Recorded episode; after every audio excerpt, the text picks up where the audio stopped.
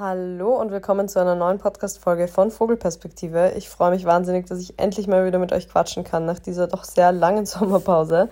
Ich habe mir in den letzten Wochen super viele Themen überlegt. Es sind super viele neue Themen aufgekommen und ich bin sehr motiviert, wieder öfters mit euch hier zu sprechen und ähm, verschiedene Themen zu behandeln. Und ein Thema, das auf jeden Fall aufgekommen ist, war das Thema toxische Monogamie, beziehungsweise wie ich als polyamorös lebender Mensch zu Monogamie stehe, warum ich glaube, dass Monogamie ähm, einerseits ein sehr gutes Modell für viele sein kann, aber viele Menschen auch sehr unglücklich macht in der Form, wie sie es führen. Dazu kommen wir auf jeden Fall noch später.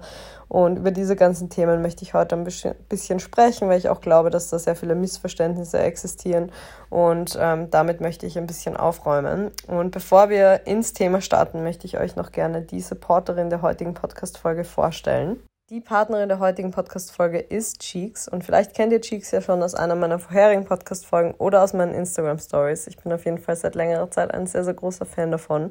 Wenn euch der Name noch nichts sagt, hier nochmal eine kurze Erklärung. Und zwar ist Cheeks eine Sexual Wellness-Plattform, die auf den Säulen Watch, Listen und Learn aufbaut. Das heißt, es gibt zum einen Educational Content in Form eines Magazins, aber auch Audioinhalte und Videoinhalte und die sind zum Beispiel in Form von feministischer Pornografie, aber auch in Form Form von Tutorials auf Cheeks zu finden. Und das Besondere für mich ist, dass die Sexualität auf der Plattform diverser und feministischer dargestellt wird. Also gerade was die Videoinhalte angeht. Ich war in meiner Jugend auch sehr viel mit Mainstream-Porn konfrontiert und da steht ja die Lust des Cis-Mannes, des heterosexuellen Cis-Mannes in dem Fall, sehr oft im Vordergrund und die Lust der Frau oder der weiblich gelesenen Person spielt eine untergeordnete Rolle und das ist bei der Pornografie, die auf Cheeks zu finden ist, eben überhaupt nicht so und das finde ich sehr, sehr bereichernd und sehr, sehr wichtig auch. Wenn ihr Cheeks mal ausprobieren wollt, dann könnt ihr super gerne meinen Code JulesVogel verwenden. Mit dem Code könnt ihr Cheeks kostenlos testen für 14 Tage. Wenn ihr euch dann für ein Abo entscheidet, dann könnt ihr ein Jahresabo abschließen, da zahlt ihr 6,90 pro Monat oder ihr entscheidet euch für das normale Monatsabo, da zahlt ihr 8,90 pro Monat und könnt in jedem Fall bei beiden Abos jederzeit kündigen. Ihr findet auch noch mehr Infos dazu in den Show Notes, da schreibe ich euch auch nochmal den Code hin und ihr findet auch direkt einen Swipe-Up. Also probiert es unbedingt mal aus. Ihr habt nichts zu verlieren, nur sehr, sehr viel Positives über eure Sexualität zu lernen und zu gewinnen. Und ich kann es euch wirklich nur ans Herz legen. Damit starten wir gleich direkt ins Thema. Und zwar soll es ja um toxische Monogamie gehen. Und falls euch der Begriff jetzt noch nichts sagt, dann macht euch keine Sorgen. Ich glaube, das wird relativ klar werden, je mehr wir darüber sprechen. Und wie ich überhaupt auf das Thema gekommen bin, ist einerseits, weil ich sehr oft diese Verhaltensmuster von toxisch monogamen Beziehungen in der Welt, in der Gesellschaft beobachte, weil ich glaube, dass das eine sehr, sehr gängige Art ist, monogame Beziehungen zu führen und sehr viele Menschen diese Muster auch niemals hinterfragen, beziehungsweise die als sehr, sehr normal angesehen werden. Und zum anderen werde ich auch sehr oft genau mit diesen Punkten konfrontiert und genau diese Punkte sprechen für viele Menschen auch gegen polyamoröse oder nicht monogame Beziehungen. Und ein dritter Punkt, der mich auch dazu gebracht hat, war, dass ich eine neue Instagram-Seite entdeckt habe und zwar heißt die Your Diagnose Sense. Ähm, das wird geführt von einem ähm, Sexualtherapeuten, der heißt Todd Barris und lebt in den USA und postet unglaublich hilfreiche Beiträge zum Thema zwischenmenschliche Beziehungen und Sexualität. Also ich bin ein richtiges Fangirl geworden von diesem Account und finde ihn einfach mega, mega cool und hilfreich und selbst als Mensch, der sehr selbstreflektiert ist und sich sehr viel mit Beziehungen, Sex und Liebe auseinandersetzt, habe ich das Gefühl, dass ich da jeden Tag noch was Neues lernen kann und deswegen absolute Empfehlung für diesen Account. Und der liebe Todd hat eben auch vor kurzem über das Thema toxische Monogamie geschrieben und den Beitrag fand ich unglaublich hilfreich und er hat nochmal so zusammengefasst, was ich schon mir sehr oft gedacht habe oder was so als Gedanke bei mir aufkam, aber natürlich so in der in der gebündelten Form das nochmal zu lesen ist immer unglaublich hilfreich. Und deswegen wollte ich nochmal mit euch durchgehen, was so die Punkte sind, die ja entscheidend sind für eine toxisch monogame Beziehung oder was eine Beziehung als toxisch monogam einordnen würde. Und das erste ist für mich, und das war wirklich eine, ein großes Learning auch für mich selbst, ähm, dass man den Anspruch an den Partner oder die Partnerin stellt, dass die Person the one and only sein muss und alles abdecken muss. Und ich glaube, das ist eine sehr ja, Hollywood geprägte Vorstellung. Man findet einen Partner, eine Partnerin, ähm, Partnerin und stellt fest, okay, ich bin verliebt, ich möchte mit der Person mein Leben verbringen, möchte die nächsten Jahre, Monate mit der Person verbringen und gehe davon aus, dass alles mit dieser Person perfekt passen muss, dass man gemeinsame Hobbys haben muss, dass man jede Information miteinander teilt, über jedes Thema spricht, ähm, dass man auch genau die gleichen Pläne im Leben hat und dass die Person eben alles abdecken muss, was ich an Bedürfnissen habe.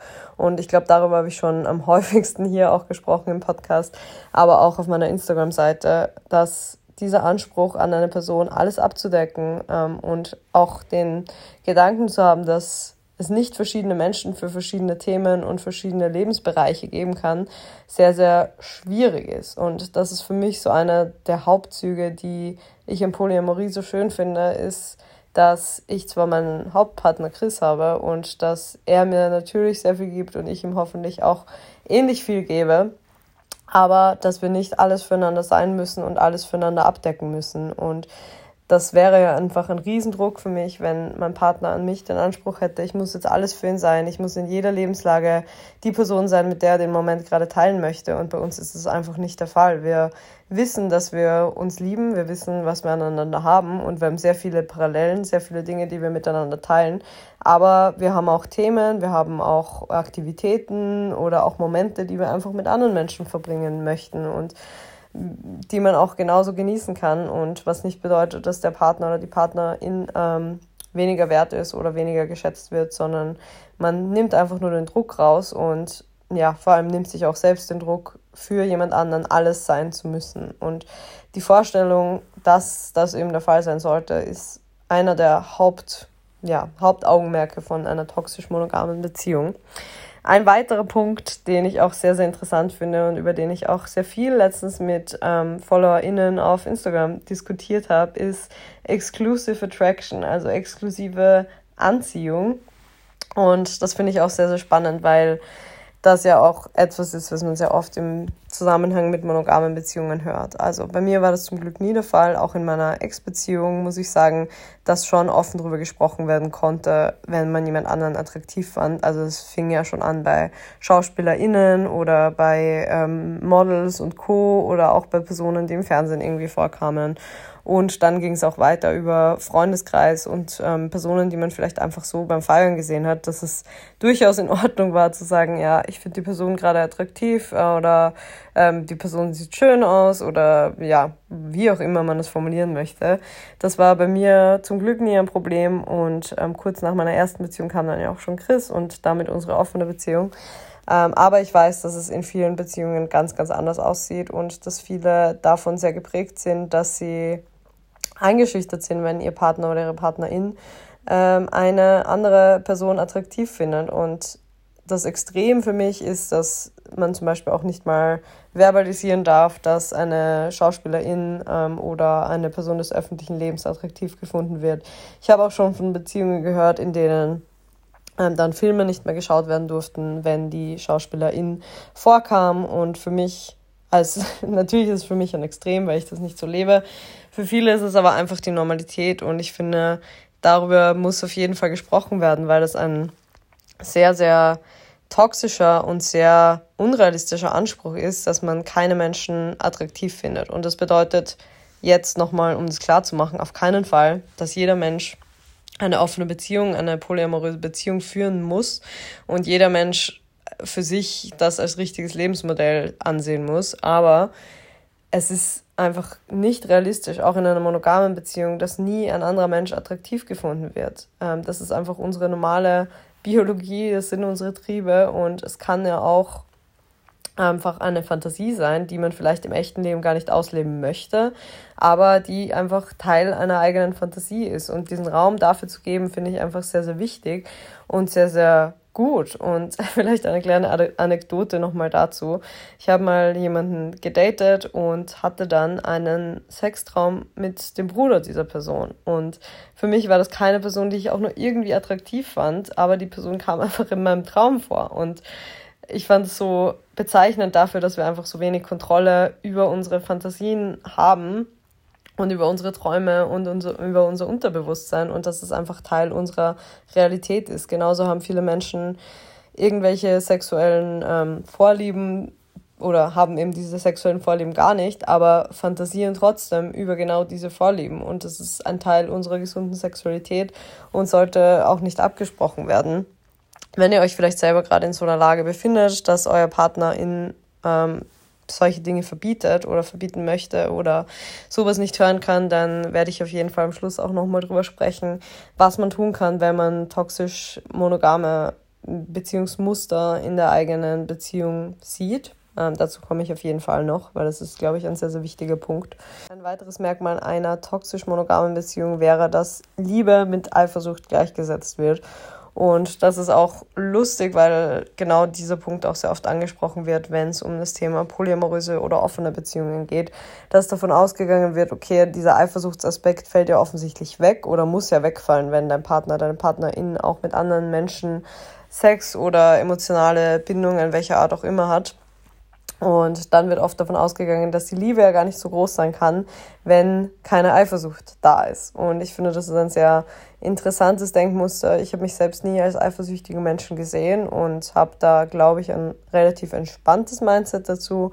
Ich habe auch schon öfters darüber gesprochen in anderen Podcast-Folgen, dass ich glaube, dass Eifersucht natürlich sehr viel mit unserer eigenen Unsicherheit zu tun hat, aber auch mit dem, dass wir uns in manchen Momenten vielleicht selbst nicht genug geben oder dann auch nicht ehrlich zu uns selbst sind. Also ich habe auch Momente, in denen ich mich vernachlässigt fühle oder in denen ich tendenziell eifersüchtig sein könnte oder eifersüchtig bin. Aber in diesen Momenten kann ich mich ganz gut selbst hinterfragen und stelle mir dann auch die Frage, warum fühle ich mich gerade vernachlässigt? Und sehr oft ist es einfach etwas, das ich für mich selbst gerade nicht mache oder etwas, das ich nicht genug kommuniziert habe.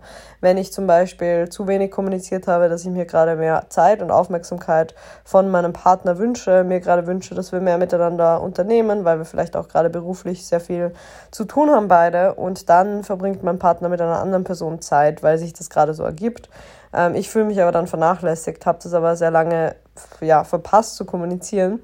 Dann kann natürlich ein Gefühl von Eifersucht aufkommen.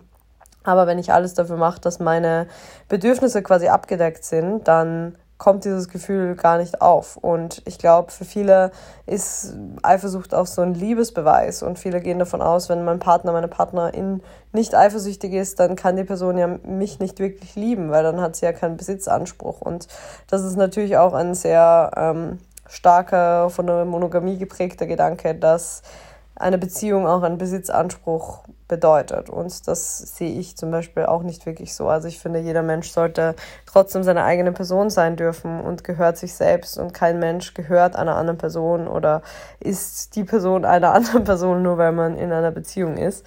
Deswegen finde ich das auch einen sehr entscheidenden Punkt. Ich habe auch in meiner Ex-Beziehung ähm, wo auch ein sehr guter Kommunikationsstrang da war und wir sehr viel miteinander gesprochen haben und Eifersucht eine sehr geringe Rolle gesp gespielt hat, habe ich trotzdem manchmal den Gedanken gehabt, okay, mein Partner ist eifersüchtig, also liebt er mich wirklich. Und das ist natürlich normal und möchte ich auch überhaupt nicht verurteilen. Erstens war ich sehr, sehr jung und ähm, hatte noch nicht das Wissen über Beziehungen, das ich vielleicht jetzt habe. Aber natürlich ist es auch normal, so zu denken, weil uns die Gesellschaft einfach anerzieht, dass diese Eifersucht existiert. Und bei vielen geht es ja auch so weit, dass sie zum Beispiel keine, als heterosexuelle Menschen zum Beispiel keine Freundinnen, nein, keine Freunde des, ja doch, Freundinnen des anderen Geschlechts haben dürfen. Und das ist natürlich schon ein Extrem. Also ich kann natürlich verstehen, woher dieser Gedanke kommt. Und wie gesagt, das ist sehr stark ansozialisiert.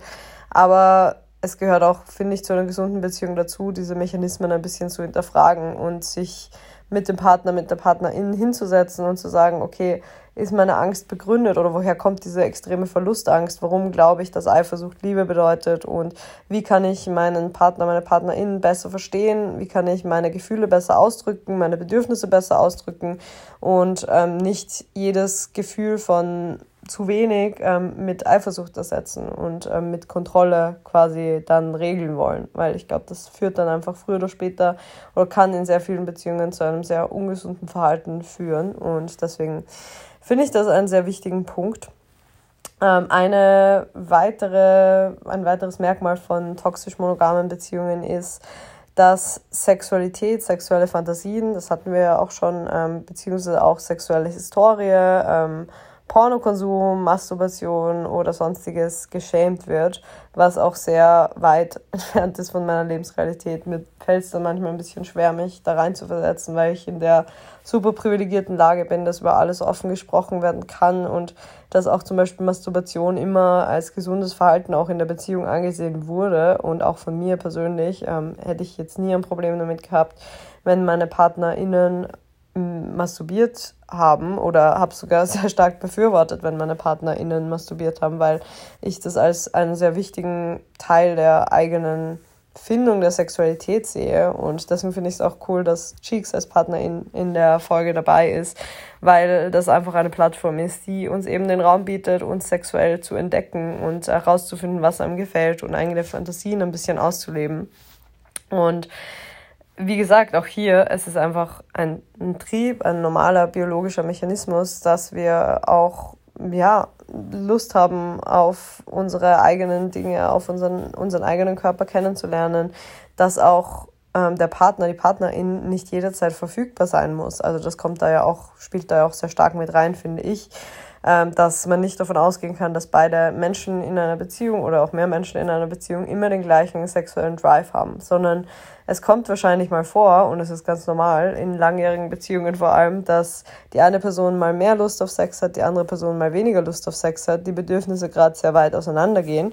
Und auch bei monogamen Beziehungen sollte das ja dann das Normalste der Welt sein, dass die eine Person trotzdem dem Trieb nachgehen kann und auch für sich rausfinden kann, was der Person gefällt, um das dann mit in die Beziehung und in das gemeinsame Sexleben zu bringen. Also das halte ich für sehr gesund und sehr wichtig und auch da, ich verstehe, woher der Gedanke kommt. Ich weiß, dass sehr viel Unsicherheit mit reinspielt und ähm, sehr viel Scham und ähm, dass eine gewisse Kontrolle ausgeübt wird von einem Partner, einer Partnerin, wenn quasi zum Beispiel Masturbation verboten wird, weil dann weiß man ja quasi, jede Sexualität, die stattfindet, findet nur in der Zweierkonstellation statt und das gibt natürlich irgendwo Sicherheit, wenn man da eine Unsicherheit hat, aber in meinen Augen ist es einfach eine falsche Sicherheit, weil es sehr viel Toxisches und sehr viel, ja, schwierige Muster mit sich bringt.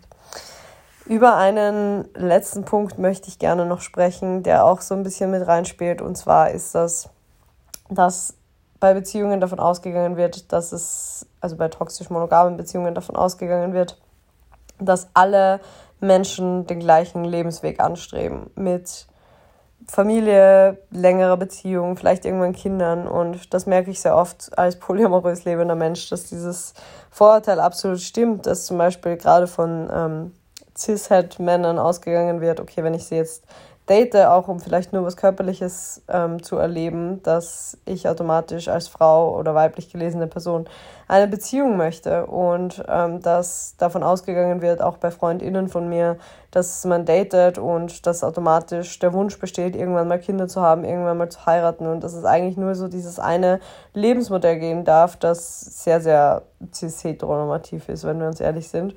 Ähm, und ich glaube, wir fangen gerade an, dieses Modell ein bisschen aufzulösen oder viele Menschen beschäftigen sich auch damit, dass es unterschiedliche Lebensmodelle geben darf und soll und dass nicht jeder Weg linear ist und nicht jeder Weg gleich ablaufen muss. Ähm, aber trotzdem in vielen Zügen merke ich das noch in gerade ähm, monogamen Beziehungen, dass es eigentlich quasi zusätzliche Kommunikation bedarf, um klarzustellen, okay, mein Weg ist vielleicht ein anderer, aber es wird nicht automatisch davon ausgegangen, okay, lass uns mal abchecken, welche Ziele wir haben, welche äh, Motive wir für unser Leben haben. Und deswegen fand ich auch diesen Punkt sehr, sehr spannend. Ich habe euch ja versprochen, dass ich ein bisschen drüber sprechen möchte, wie man diese toxisch monogamen Züge von Beziehungen ein bisschen auflösen kann, weil ich glaube zwar daran, dass es natürlich sehr, sehr, sehr toxisch-monogame Beziehungen gibt, äh, bei denen wirklich vielleicht ein Schlussstrich auch die richtigere Lösung ist, gerade wenn es von einem Partner in sehr stark ausgeht. Aber ich glaube, es gibt auch sehr viele Beziehungen, die diese Züge in an ansetzen, ansetzen, annehmen, aber dann quasi trotzdem noch auf die gesündere Seite gezogen werden können. Also ich glaube, gerade wenn so ein, zwei Punkte vielleicht übereinstimmen, aber die noch nicht so extrem ausgeprägt sind, dann kann man da ja auf jeden Fall sehr viel machen mit Kommunikation. Und das ist auch mein Haupttipp. Ich glaube, es ist immer schwierig, mit der Tür ins Haus zu fallen und es ist immer schwierig, ähm, in Du-Botschaften und in Vorwürfen zu sprechen und ähm, in einem Konflikt, der vielleicht schon besteht, direkt mit der Forderung zu kommen, dass sich dieser Punkt jetzt ändern muss. Ähm, da ist niemand wirklich empfänglich dafür. Also zum Beispiel, wenn jetzt der Partner, die Partnerin in einem Szenario eifersüchtig ist, weil der Partner, die Partnerin gerade einen Freund, eine Freundin getroffen hat, die das quasi andere Geschlecht hat und da Eifersucht besteht, dann glaube ich, in dem Moment ist es nicht das Richtige zu sagen, ja, du bist so toxisch monogam und ähm, ich kann damit nicht umgehen oder das ist für mich nicht die richtige Art, eine Beziehung zu führen.